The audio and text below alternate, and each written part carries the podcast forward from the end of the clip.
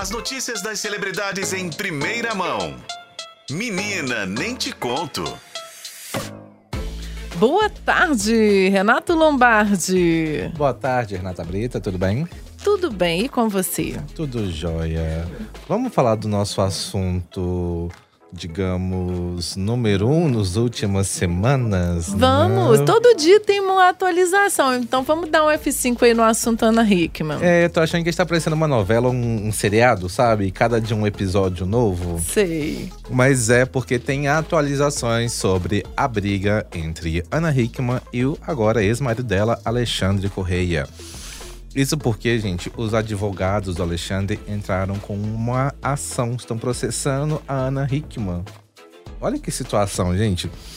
E tudo isso o processo porque a apresentadora teria, e, depois de tudo que aconteceu, da briga, a confusão entre eles, é, o Alexandre teria sido proibido, tá, de sendo proibido de encontrar com o filho do casal, de 10 anos. Por causa disso, a defesa do Alexandre entrou com uma ação pedindo uma revogação parcial da medida protetiva que a Ana, Ana Hickman tinha. Isso porque, depois da agressão, ela procurou a polícia e faz parte do processo judicial isso, essa medida protetiva.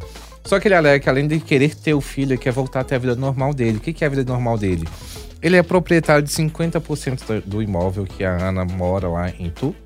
É, tem morado atualmente com o filho lá em Tu, no interior de São Paulo. E também administra a empresa da Ana Hickman, que também é dele. Então, diante dessa medida protetiva que a Ana expediu, a justiça expediu a favor da Ana, ele teria sido proibido e vetado de poder chegar perto da família, amigos, coisas do tipo.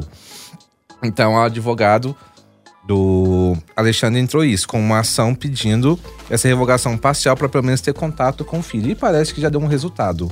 A ação não foi julgada, mas o Alexandre postou um vídeo nas redes sociais super feliz falando que a defesa dele, junto com os advogados da Ana Hickman, entraram num acordo para que ele pelo menos possa ver o, o menino, né? O Alezinho, como ele chama, já que também tem o mesmo nome do pai. Então ele postou é, um vídeo super alegre nas redes sociais comemorando essa novidade, né? Digamos assim. E até falou que ela foi super fofa, né? Não sei se foi a palavra fofa que ele usou. É, que foi. Que ela foi gente boa, porque ela deixou ele fazer essas É. chamadas de vídeo com o filho. Só que aí é um caso ainda que tá rendendo, né, gente? Isso porque também saiu uma notícia, ô Abrita, que no meio dessa briga toda, dessa dívida milionária da Ana Hickman, que nós não sabemos o valor exato total, já que ela não revelou, que um banco, ele bloqueou a mansão lá em Itu da Ana Hickman. O que que significa isso, gente? Ela tem um- uma dívida com um, um dos bancos, entrou com uma ação que Caso a Ana Hickman venda a mansão ou consiga vender a mansão, a parte da dívida que a, que a, a, a Ana tem com esse banco já vai ficar diretamente com o banco, ela não vai receber. A dívida, se eu não me engano, está em quase 2 milhões de reais. Se ela vender a mansão, por exemplo, por 10 milhões, ela só vai receber 8. Porque o banco já vai pegar automaticamente a parte que cabe a ele. Então a casa que ela mora é, em Itu está nessa situação. Outros imóveis também que estavam em nome da apresentadora também tem outras instituições bancárias que estão tentando o mesmo processo para poder receber os valores que estão em débito, né? Que está em nome da Ana Hickman e da empresa dela. É, a Ana falou uma coisa numa entrevista que eu achei bem interessante. Que ela falou assim: tá devendo? Vão pagar então. Então ela falou: se precisar, vende, vende as coisas. Então, assim, eu acredito que esse problema ela vai conseguir resolver, é, a não ser as questões que eles vão contestar, né? Porque tem questões de juros e tudo mais. Mas ela mesmo falou: falou, tá com a dívida, vende. Então, se ela vender essa mansão, ela já consegue pagar boa parte dessa dívida. Exatamente. E tem uma coisa também, a Brita, que a gente precisa frisar, que a defesa do Alexandre tem chamado a Ana Hickman de mentirosa, porque na entrevista que ela deu no Domingo Espetacular, ela deixou entender né, que o marido teria falsificado as assinaturas dela. E eles falaram que é mentira, que é, não existe isso, que isso não aconteceu. Ou seja, tá vindo aí o jogo de versões. Nós não estamos aqui duvidando da versão da Ana Hickman, viu, gente? Só deixando bem claro.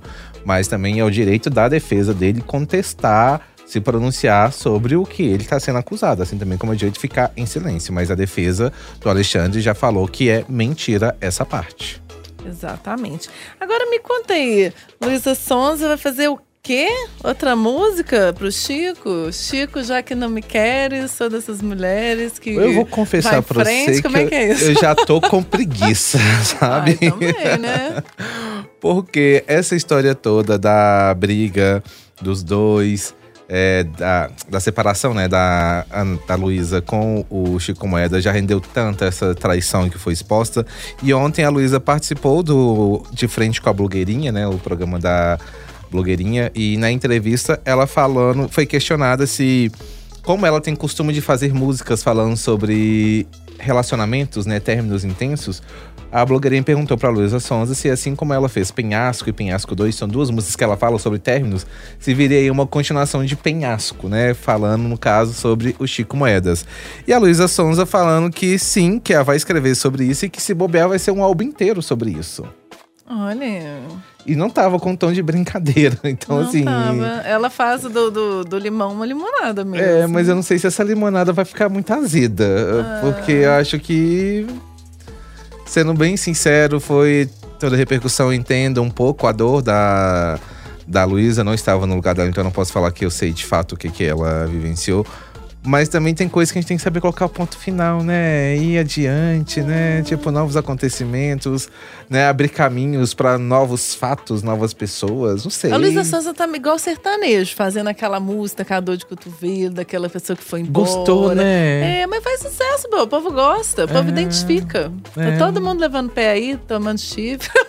mas podia pensar 2024, ano novo, né? Vida nova, é, né? Não, mas isso aí não vende, não. É. Alegria não Isso vende, é verdade. né?